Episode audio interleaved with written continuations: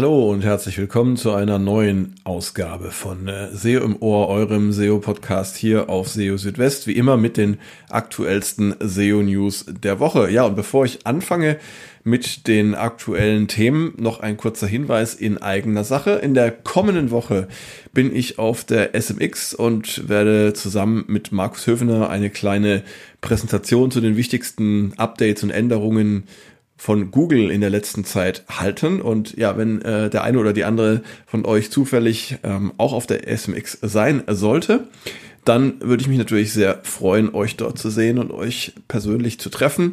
Ähm, ja, gebt mir also kurz ein, ein kleines Zeichen, wenn ihr da sein solltet oder wenn ihr vorhabt, da hinzufahren.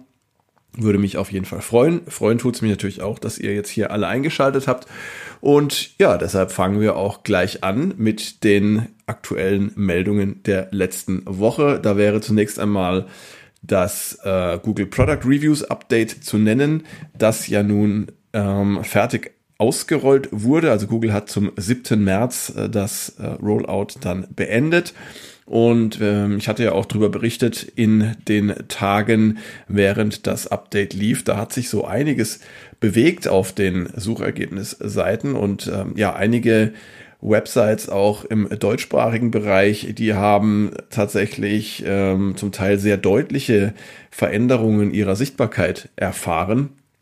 Ich hatte ja da ein paar Beispiele gepostet. Also ich habe mir einige Vergleichswebsites und Testwebsites angeschaut. Also es gibt ja große Websites, auf denen ihr sehr viele Produkttests und Produktvergleiche finden könnt. Und äh, ja, einige davon, äh, das ist ganz deutlich zu sehen, haben also ziemlich starke Einbußen bei der Sichtbarkeit erleiden müssen. Komischerweise habe ich keine Websites aus dem Bereich gesehen, bei denen es einen starken Anstieg der Sichtbarkeit gab. Aber ähm, das ist ja eigentlich ein Nullsummenspiel. Also dort, wo es äh, Verlierer gibt, muss es eigentlich auch Gewinner geben. Jedenfalls ähm, Hintergrund dieser Product Reviews Updates ist ja, dass solche Seiten ähm, gewinnen sollen, die ja ähm, auf transparente Weise Testergebnisse, Produktvergleiche und so weiter präsentieren und dies mit möglichst ähm, ja, selbst erstellten ähm, äh, Inhalten, mit Inhalten, die auf eigenen Erfahrungen basieren.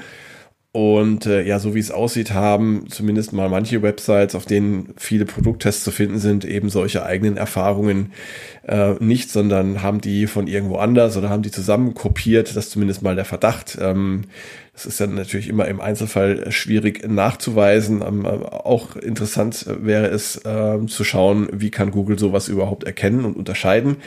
Vermutlich äh, finden da auch Vergleiche der Inhalte statt mit äh, anderen Websites. Jedenfalls sehr interessant und jetzt ist das Product Reviews Update beendet.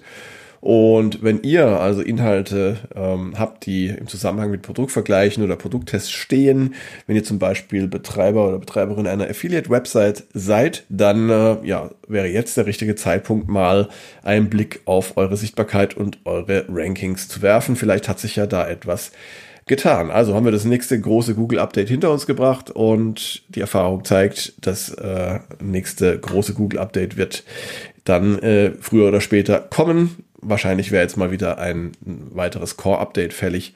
Schauen wir mal, ob das ähm, in den nächsten Tagen oder Wochen passieren wird. Dann ähm, für die aufmerksamen Beobachter der Suchergebnisse von Google hat sich auch etwas getan.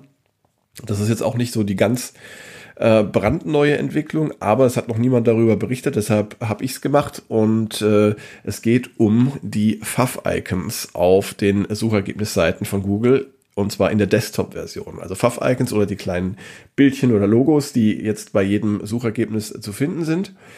Die erscheinen jetzt auch in der Desktop-Suche. Zuvor war das Ganze ja nur in der mobilen Suche zu sehen und zwar seit Oktober des letzten Jahres.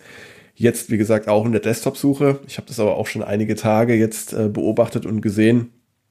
Hatte, wie gesagt, nur nicht darüber berichtet, weil ich dachte, das sei jetzt noch nicht, äh, sei jetzt nicht mehr ganz äh, neu, aber ich habe mal recherchiert und habe jetzt keine Berichte darüber finden können.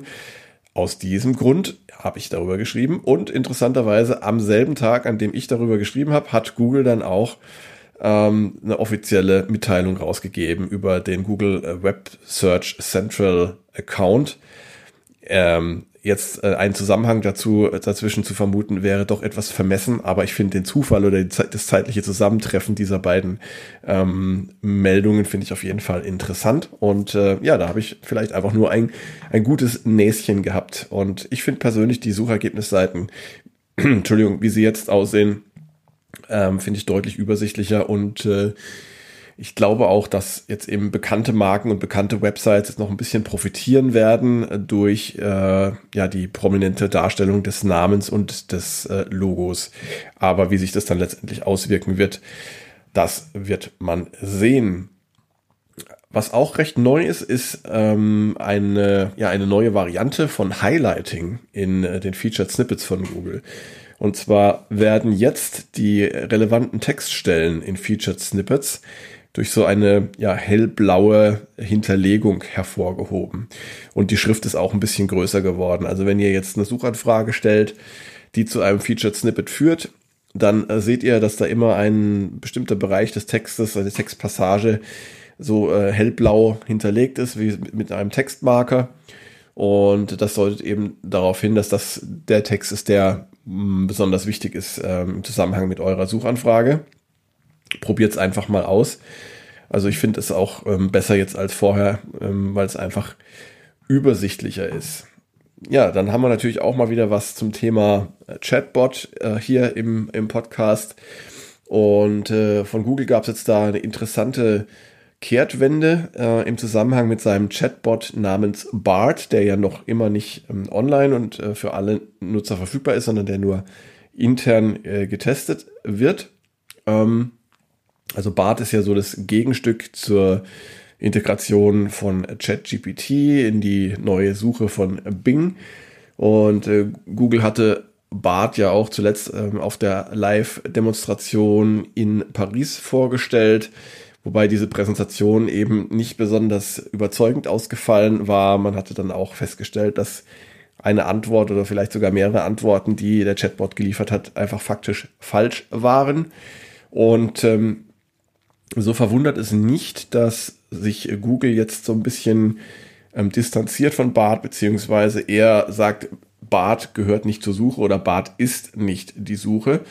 Ähm, und zwar hat das äh, Jack Kraftschick, Product Lead äh, für Bart, ähm, vor, vor der versammelten äh, Mitarbeiterschaft von äh, Google äh, erklärt. Er hat ausgeführt, dass Bart und äh, ChatGPT ähm, auf Large Language äh, Models basiert. Also es sind keine Wissensmodelle, sondern das sind Modelle, die einfach gut darin sind, ähm, Texte zu erzeugen, die menschengemacht klingen. Wenn es aber darum geht, äh, Fakten in den Texten zu überprüfen, dann sind diese Modelle eben nicht so gut geeignet. Und äh, darum äh, sollte man sich auch die Frage stellen, warum sollte dann ausgerechnet der erste Anwendungsfall für ein solches Large Language Model die Suche sein, bei der es im Kern um das Finden wahrer Informationen geht. Und deshalb ist äh, äh, oder sagt er ganz klar, also der äh, Product Lead äh, Kraftcheck, BART ist nicht die Suche, sondern BART ist ein Experiment, bei dem es sich um einen äh, ja, kollaborativen äh, KI-Service handelt und dessen Magie besteht darin, dass er ein äh, kreativer Begleiter sei äh, und nicht mehr und nicht weniger. Bei Google intern gibt es allerdings trotzdem ja äh, eine, eine Initiative, mit der äh, die Mitarbeiter äh, mithilfe von BART suchen können. Das Ganze nennt sich Search It und ähm, das Ganze soll dann auch helfen, dass BART besser wird beim Beantworten von Suchanfragen. Und äh, ja, ich glaube aber, dass es einfach noch eine Weile dauern wird, bis BART soweit ist, dass Google sich traut, mit diesem Produkt auf den Markt zu gehen und dann eben wahrscheinlich sehr klar ähm, unter bestimmten Vorbehalten. Einmal, dass die, die Trennung zur Suche herausgestellt wird, aber eben auch, äh, dass betont wird, dass sich BART ähm, wahrscheinlich noch recht lange in einem Experimentierstadium befinden wird. Ähm, Google hat natürlich ein großes Interesse daran, die äh, Qualität seiner Suchergebnisse zu schützen. Und äh, das ist ähm, das, das Allerwichtigste um eben auch die Attraktivität für die Werbekunden in der Google-Suche aufrechtzuerhalten.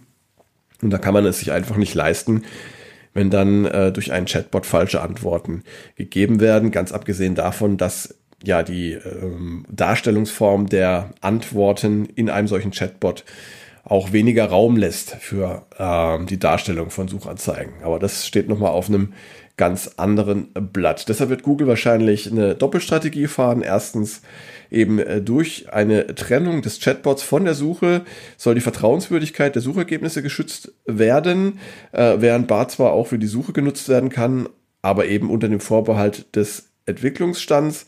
Und dann äh, ist es aber auch so, dass sich Google ein bisschen ähm, auf, äh, dass Google auf Zeit spielen kann, denn der Zeitdruck dürfte für Google jetzt gerade im Moment schon äh, deutlich nachgelassen haben, angesichts auch der äh, nachlassenden Euphorie rund um das neue Bing. Ähm, es wird zwar immer noch viel über das neue Bing und ChatGPT geschrieben, meine Meinung ist aber, oder meine Auffassung ist, dass das äh, vor allem eben in, in solchen Kreisen passiert, die sich sowieso sehr stark mit der Suche beschäftigen und äh, sich für Suche interessieren. Und bei der breiten äh, Anwenderschaft äh, kommt das gar nicht so an. Also ich glaube nicht, dass äh, Bing jetzt äh, es schaffen wird, äh, über längere Zeit diese, äh, diese erhöhte Wahrnehmungsschwelle ähm, beizubehalten. Und ähm, da muss, glaube ich, schon noch mehr passieren, um Google seinen äh, angestammten Spitzenplatz unter den Suchmaschinen streitig zu machen. Ja, aber wir werden es beobachten, ist auf jeden Fall spannend. Ja, und dann wollen wir noch mit einem SEO-Mythos aufräumen, von dem vielleicht einige noch gar nichts gehört haben, und zwar Link Hoarding nennt sich das Ganze. Hoarding ist Englisch, heißt so viel wie Anhäufung. Und ähm, ja, was es damit auf sich hat, ist folgendes. Es gibt noch immer viele Websites, auf denen die meisten oder sogar alle ausgehenden Links auf No-Follow gesetzt werden. Ähm, auch solche Links, die auf hochwertige und vertrauenswürdige Seiten zeigen. Und in manchen Fällen geschieht dies, um die internen Links ähm, auf den betreffenden Seiten zu stärken und damit Link-Juice auf der Website zu bündeln. In Kombination mit dem Aufbau zusätzlicher eingehender Links oder Backlinks spricht man dabei eben auch von Link-Hoarding. Und John Miller hat jetzt auf Twitter klargestellt, dass das nicht funktioniert ähm, und dass es sich bei Link-Hoarding um einen SEO-Mythos handelt. Ähm, und er glaubt, dass die Betreiber mancher Websites einfach den Autoren ihrer Beiträge misstrauen und sie per No-Follow äh, daran hindern möchten, äh, Links zu verkaufen. Und man muss auch wissen, das Setzen von Links auf hochwertige Quellen kann die Vertrauenswürdigkeit von Inhalten einer Website stärken. Das Verlinken zitierter Quellen ohne No-Follow ist äh, laut Google gute SEO-Praxis. Äh, Links sind nach wie vor der Kernbestandteil des World Wide Web und sie sorgen auch dafür, dass Suchmaschinen neue Seiten finden können. Aus diesen Gründen sollten ausgehende Links in aller Regel nicht mit NoFollow gekennzeichnet werden. Ähm, und das sollte nur dann passieren, also das Setzen von NoFollow sollte nur dann äh, geschehen, wenn man dem Linkziel misstraut oder wenn es sich um bezahlte Links oder Links aus User-Generated Content handelt. Dann gibt es die Möglichkeit, Links entweder als No-Follow oder auch als Sponsored bzw. UGC zu kennzeichnen. Ja, und das war es auch schon wieder in dieser Ausgabe von SEO im Ohr. Schön, dass ihr eingeschaltet habt und dass ihr bis zum Schluss dabei geblieben seid.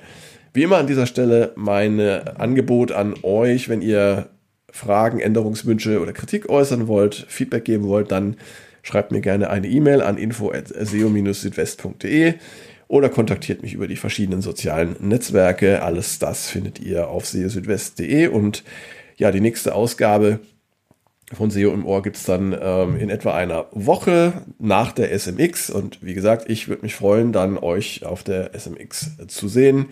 Und ähm, ich halte euch auch weiterhin täglich auf SEO Südwest auf dem Laufenden mit den aktuellsten SEO News. Jetzt macht es erstmal gut äh, und bis bald. Ciao, ciao, euer Christian.